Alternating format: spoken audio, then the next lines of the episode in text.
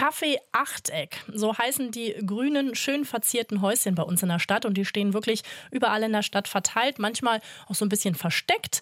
Aber was ist das für ein Café? 100% Berlin. Ein Podcast von RBB 888. Gemeinsam mit zum Glück Berliner von Lotto Berlin. Bei uns bekommt ihr immer cooles Berlin-Wissen to go und heute unser Motto, warum wir hier in Berlin die schönsten und kunstvollsten Toilettenhäuschen der Welt haben. Haben wir aber auch wirklich. Ja. Bei mir äh, um die Ecke, wo ich wohne, in Schöneberg, steht auch so ein Café-Achteck, so ein Toilettenhäuschen. Bin da mal reingegangen, weil ich mal sehen wollte, wie sieht das da drin aus. Es ist ja wirklich nur so eine Wand und äh, es halten aber auch regelmäßig Taxifahrer zum Beispiel halten da oft an. Ah ja, natürlich. Und, und, gehen da rein. Aktiv und wunderschön die Café 8X. Ich habe auch noch, wo habe ich eins mal gesehen? Ich habe Senefelder Platz auch. Also es, es gibt sie noch vereinzelt versprengt in der Stadt zu finden. Ja, wir nehmen euch heute mit in die quasi in die Toilettengeschichte unserer Stadt. Wir springen mal zurück so etwa ins Jahr 1800.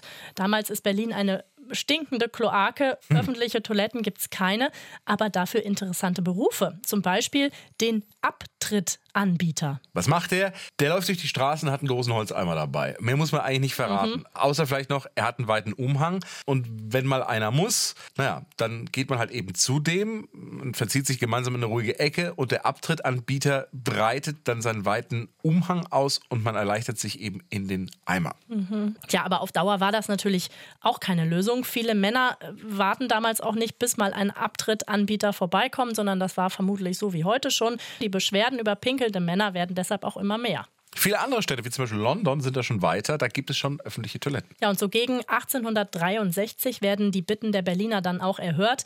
Die Stadt stellt die ersten Urinale auf, mitten auf dem Gehweg, mit so einer Holzlatte außenrum. Also Kopf und Füße haben noch rausgeguckt, nur eben die Körpermitte war verdeckt. Das geht doch besser denkt sich ein Baustadtrat namens Karl Theodor Rospat und erfindet neue, sehr schicke Toilettenhäuschen.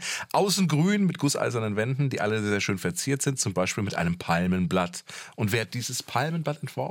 Tja, der legendäre Stararchitekt Karl Friedrich Schinkel. Von dem stammt unter anderem auch das Konzerthaus am Gendarmenmarkt. Und der hat eben auch dieses Palmenblatt-Motiv erfunden. Jetzt nicht extra für das Café Achteck, aber man hat das eben einfach dafür benutzt. Und das Häuschen ist jetzt eben ein Achteck, also sieben Wände und eben der Eingang. Innen drin geht so eine Rinne unten am Boden lang mit insgesamt sieben Plätzen.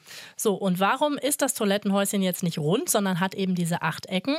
Naja, diese Ecken ergeben so ein bisschen Privatsphäre. Man steht da trotzdem noch relativ eng, aber eben nicht direkt nebeneinander, sondern jeder hat so sein persönliches, intimes Eckchen. Sag mal, hast, hast du das schon mal benutzt? Ja, sensationell.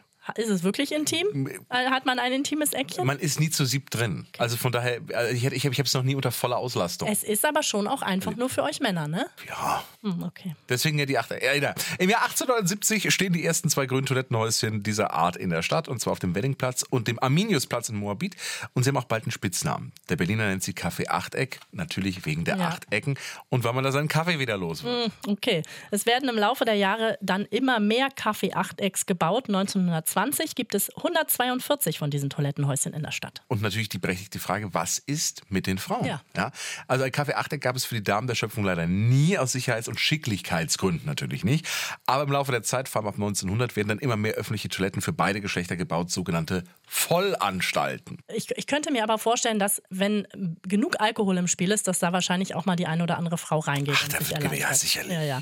Also am Schlesischen Tor zum Beispiel ähm, gibt es noch eins unter der Hochbahn, wo heute die U1 fährt.